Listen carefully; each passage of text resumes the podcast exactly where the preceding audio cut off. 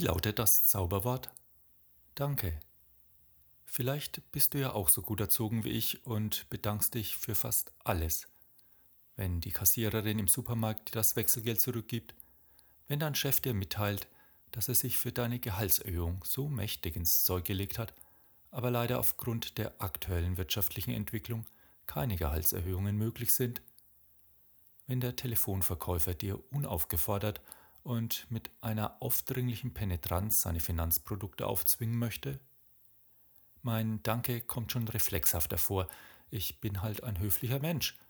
Aber haben diese Dankbarkeitsbekundungen etwas mit echter Dankbarkeit zu tun?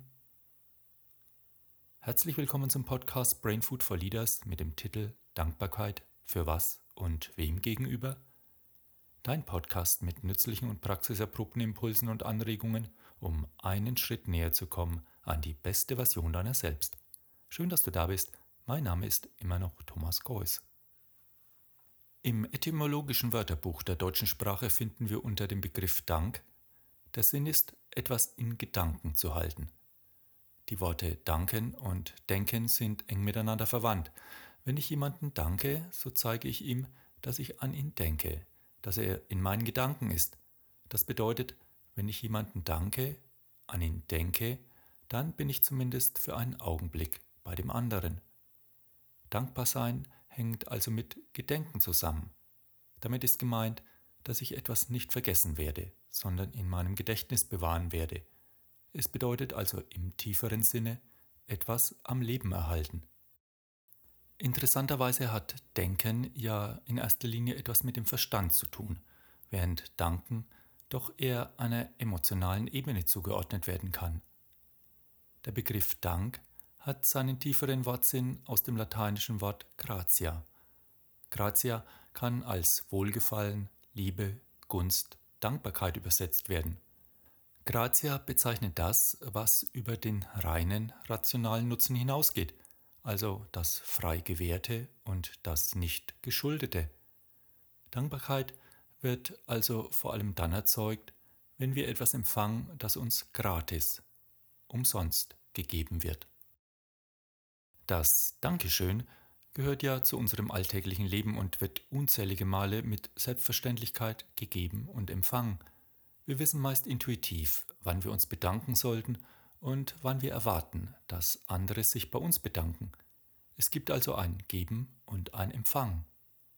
Dank und Dankbarkeit stehen zwar in einem engen Sinnzusammenhang, sind aber nicht identisch, denn mit einem Dankeschön bezeichnet man einzelne Handlungen des Dankens, während Dankbarkeit eine menschliche Haltung beschreibt.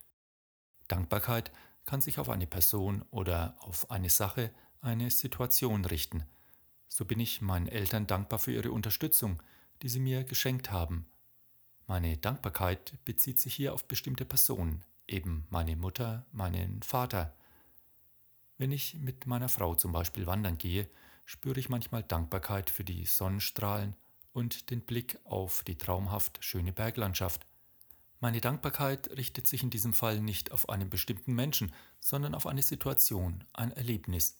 Ich bin dankbar ohne dieses Gefühl dabei auf jemanden zu richten. Wenn mir mein Arzt mitteilt, dass meine Beschwerden nicht so schlimm sind, so werde ich mich bei ihm für diese Auskunft bedanken, aber meine Dankbarkeit für diese erleichternde Nachricht richtet sich nicht direkt auf den Arzt oder sonst irgendjemanden. Dankbarkeit kann aufgrund einer bestimmten Situation in einem Moment ganz unerwartet entstehen und nach einer gewissen Zeit auch wieder abklingen. Die Fähigkeit, dankbar zu sein, ist immer da, sie schlummert in uns. Dankbarkeit ist ein Wesenszug, der, so glaube ich, in jedem Menschen vorhanden ist. Sie ist allgegenwärtig und als innere Haltung in uns zu finden. Dankbarkeit wurde von einigen Denkern der Antike und wird nach wie vor in vielen Religionen nicht nur als eine menschliche Lebenseinstellung betrachtet, sondern auch als eine große Tugend.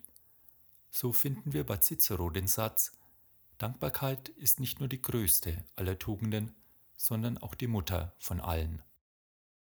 In einem Testversuch führten Studenten zehn Wochen lang ein Tagebuch. Sie sollten hier ihr emotionales Befinden, ihre körperlichen Beschwerden, ihr Gesundheitsverhalten, Bewegung, Alkoholkonsum, Rauchen, Ernährung und so und ihren Gesundheitszustand, Kopfschmerzen, Erkältung, Rückenschmerzen notieren. Einmal pro Woche sollten Sie über Ihr Lebensgefühl Auskunft geben, sowie darüber, wie zuversichtlich Sie in die kommende Woche blickten. Die Voraussetzungen für alle Studenten waren ähnlich. Sie waren beispielsweise alle in einer stressigen Prüfungssituation. Die Testpersonen wurden in drei Gruppen eingeteilt. Die Neutralen, sie sollten fünf Ereignisse aufschreiben, die sie am meisten beschäftigten.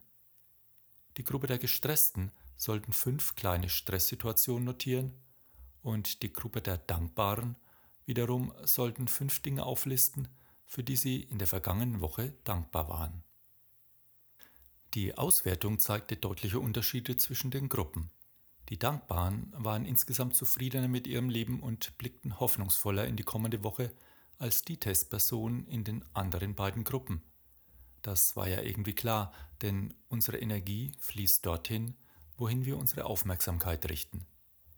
Die Dankbaren litten weniger unter körperlichen Beschwerden und investierten deutlich mehr Zeit in sportliche Aktivitäten als die Gestressten. Aus diesen Forschungsarbeiten ergaben sich folgende positive Wirkungen von Dankbarkeit. Die Studenten, die bewusst auf dankbarkeitsfördernde Erlebnisse achteten, berichteten über ein größeres psychisches Wohlbefinden und zeigten mehr aktives soziales Verhalten. Sie halfen anderen bei persönlichen Problemen und boten häufiger Unterstützung an. Wir leben ja in einer Leistungsgesellschaft. Wettbewerb und Konkurrenz spielen darin eine große Rolle. Neid und Unzufriedenheitsgefühle sind so logische und unvermeidliche Folgeerscheinungen. Und daraus entsteht manchmal Verbitterung, wenn sich Lebenserwartungen nicht erfüllen und man glaubt, auf der Verliererseite zu stehen. Einige von uns erleben das vielleicht in diesen Zeiten im Besonderen. Wenn es mir schlecht geht, wenn ich krank bin, wenn ich mich ungerecht behandelt fühle, wenn ich die Belastungen nicht mehr tragen kann, dann bin ich hierfür nicht dankbar. Denn Undank ist der Weltenlohn.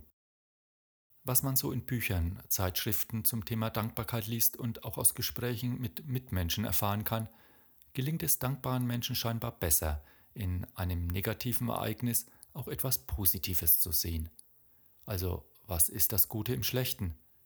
So kann der Arbeitsplatzverlust vielleicht auch als Chance für einen längst fälligen Neubeginn gesehen werden.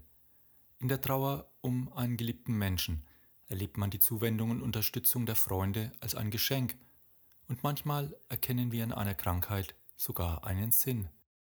Dankbare Menschen berichteten über stärkere soziale Bindungen, sind optimistischer und schlafen scheinbar besser, leiden seltener unter depressiven Verstimmungen und Stresssymptomen. Wer also einen wertschätzenden Blick auf das Leben wirft, erkennt sogar noch im Desaster etwas Gutes. Beim Lesen und Nachdenken über Dankbarkeit wird doch auch deutlich, dass wir trotz aller Konkurrenz und allem Gegeneinander, dass wir aufeinander angewiesen sind. Dankbarkeit ist eine wichtige Ressource für unser seelisches Gleichgewicht. Sie hat eine schützende und stabilisierende Funktion. Dankbarkeit und Dank zu zeigen und zu empfangen ist Teil unseres Zusammenlebens. Ich kann durch Achtsamkeitsübungen Dankbarkeit trainieren, indem ich zum Beispiel das notiere, für das ich Dankbarkeit empfinde. Ich kann diesen Prozess der Aufmerksamkeitsfokussierung mit Hilfe der Tagebuchmethode unterstützen. Wenn ich am Ende eines Tages darüber nachdenke, wo, wann, mit wem und was mir an diesem Tag Gutes widerfahren ist, werde ich mit der Zeit die positiven Anteile in meinem Leben wieder bewusster wahrnehmen. Wenn solche Geschehnisse in mein Leben treten, dann ist das der Lebensdank, der Dank da zu sein, der Dank für unser So-Sein. Man sagt, wahre Dankbarkeit kommt aus unserer inneren Tiefe, die wir erfahren und die uns gleichsam klar macht, dass wir beschenkt sind. Und ich glaube, dass wir überhaupt an diesem Leben bewusst teilhaben dürfen, dessen Wunder wir wohl nie ganz aufklären werden, Klammer auf, zum Glück, Klammer zu, kann wohl als das größte Geschenk erlebt werden. Für was bist du an diesem heutigen Tag dankbar? Ja, wenn du es bis zum Schluss ausgehalten hast, vielen Dank dir fürs Zuhören. Bleib gesund und munter und bleibe uns gewogen.